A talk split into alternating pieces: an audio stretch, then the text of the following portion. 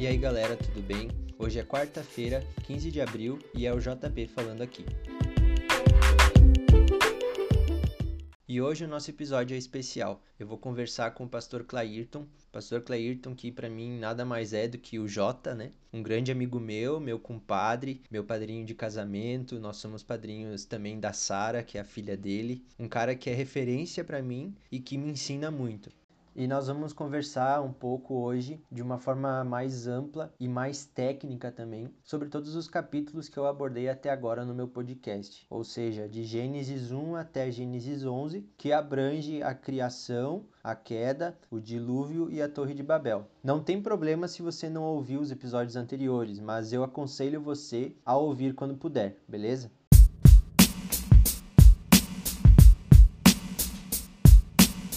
Beleza, vamos começar então.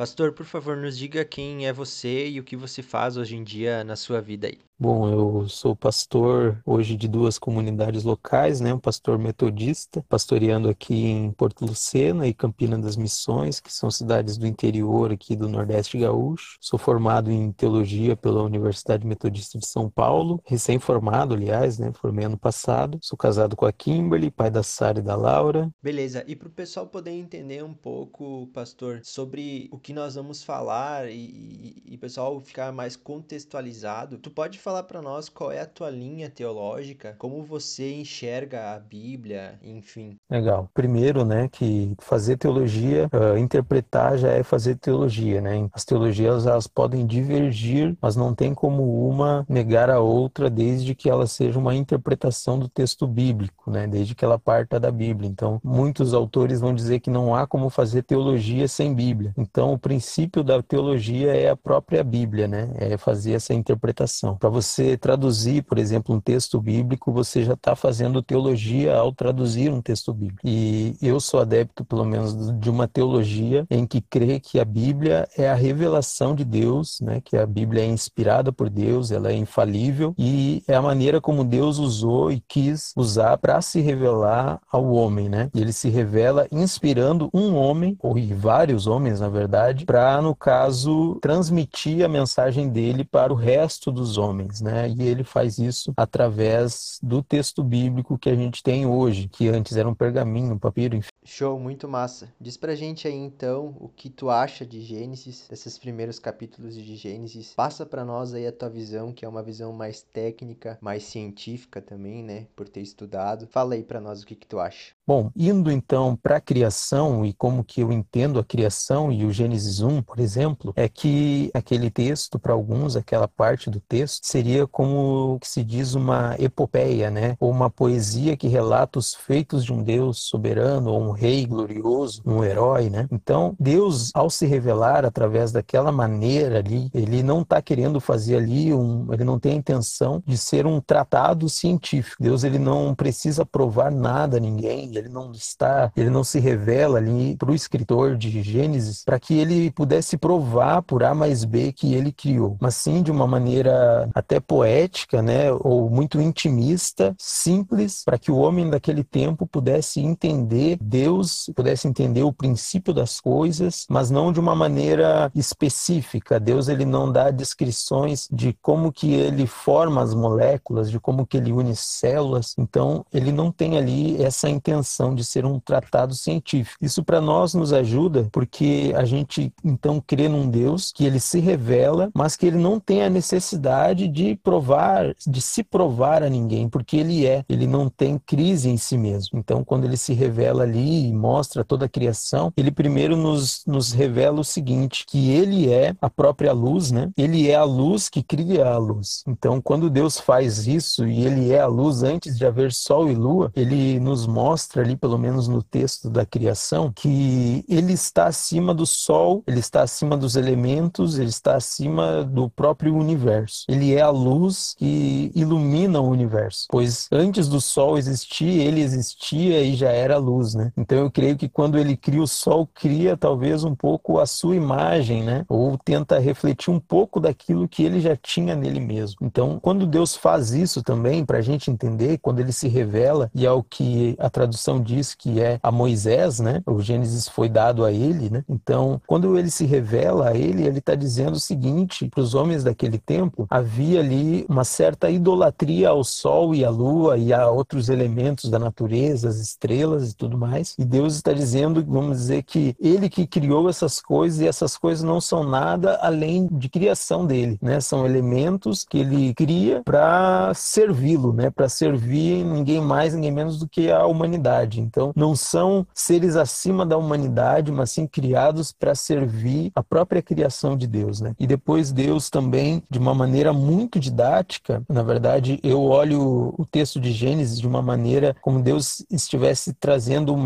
ensinamento para o homem, para quem ele se revelou, né? Porque ele está querendo dizer o que ali naquele texto. A gente percebe que, além de tudo aquilo que a gente conhece de Deus, que ele é onisciente, onipresente, onipotente, a gente consegue ver ali que Deus se mostra como um ser criativo, criador e contemplador. O que que isso quer dizer? Deus ele mostra que ele pensa e ele planeja, né? E ele é criativo ao ponto de imaginar a criação. Ele cria, né? A partir da sua palavra e ele consegue também depois de criar contemplar aquilo que ele criou. E Deus, quando eu olho para esse texto e para várias vezes em que essa cena se repete, eu vejo como se Deus estivesse dizendo para a humanidade, né? Dizendo para nós, o homem, o que que o, seria um homem a sua imagem e semelhança, aquele que consegue planejar o que vai fazer, executar aquilo que planejou e aproveitar daquilo que ele executou e planejou. Só que a, o grande problema que acontece ali posteriormente, né? A gente vê ali a criação do homem Deus desejava que o homem fosse assim, que ele fosse um ser planejador, um ser executador e que pudesse aproveitar daquilo que ele queria, né? Mas quando eu olho para o texto, por exemplo, quando acontece a queda do homem,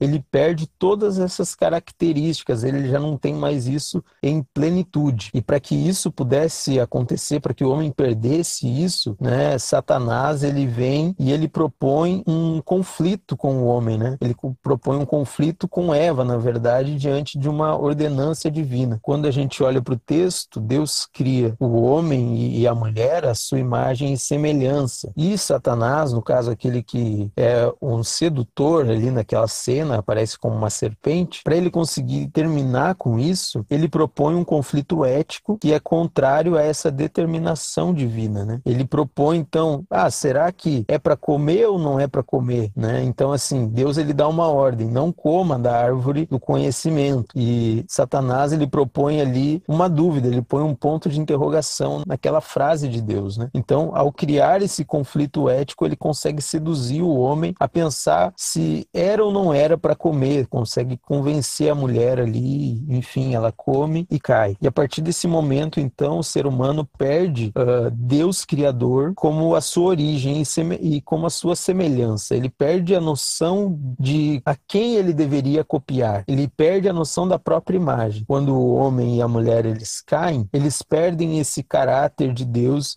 de ser imagem de Deus, de refletir Deus. Eles deveriam agir como se fosse um espelho, né, que reflete uma imagem, que não é a imagem que ele reflete, mas que tem a imagem. Ele perde a serventia porque ele passa a estar sujo. É como um espelho, né, que quando está sujo, ele não tem serventia alguma, pois não consegue refletir perfeitamente aquilo que ele deveria refletir. E assim passa a ser o homem e a mulher. Por exemplo, quando eu digo que Deus é criativo, criador e contemplador, e ele deseja que o homem pudesse planejar, executar e aproveitar de tudo que ele deu, o homem, depois de estar sujo, de perder a imagem de Deus, ele não consegue fazer nenhuma dessas coisas bem. Por exemplo, existem pessoas que são muito bons planejadores, mas não conseguem executar aquilo que planejam, pensam demais, ou que fazem muitas coisas, mas que não conseguem aproveitar, ou que se aproveitam demais de tudo quanto tem, mas não conseguem planejar um futuro e se perdem aproveitando as coisas que tem. Então, assim, passa que a imagem que nós deveríamos refletir de Deus, que o ser humano deveria refletir de Deus, passa a ser um pouco confusa. Pelo que eu consigo entender, então, Deus ele queria que a gente fosse esse ser integral, que diante de tudo que Deus dá, pudesse planejar o que fazer, executar e aproveitar daquilo que se planejou e executou. Só que hoje o ser humano, a gente percebe que o reflexo da queda é que o ser humano não consegue fazer isso mais de maneira plena, não consegue refletir a imagem de Deus de maneira plena. O ser humano, ele precisa de um salvador, né? O homem quando cai no Éden, ele rejeita a vida, ele rejeita a árvore da vida porque ele vai em busca da outra árvore, por exemplo. Quando ele cai no jardim, ele toma da árvore do conhecimento, do bem e do mal, mas não toma, por exemplo, da árvore da vida, que seria o melhor de Deus para ele. A ponto de Deus dizer: "Vamos aproveitar, né, que ele não comeu e vamos tirar ele daqui para que ele não possa comer". E é o homem primeiramente que rejeita, não é Deus que nega a ele a vida. É o homem que rejeita a vida. E novamente,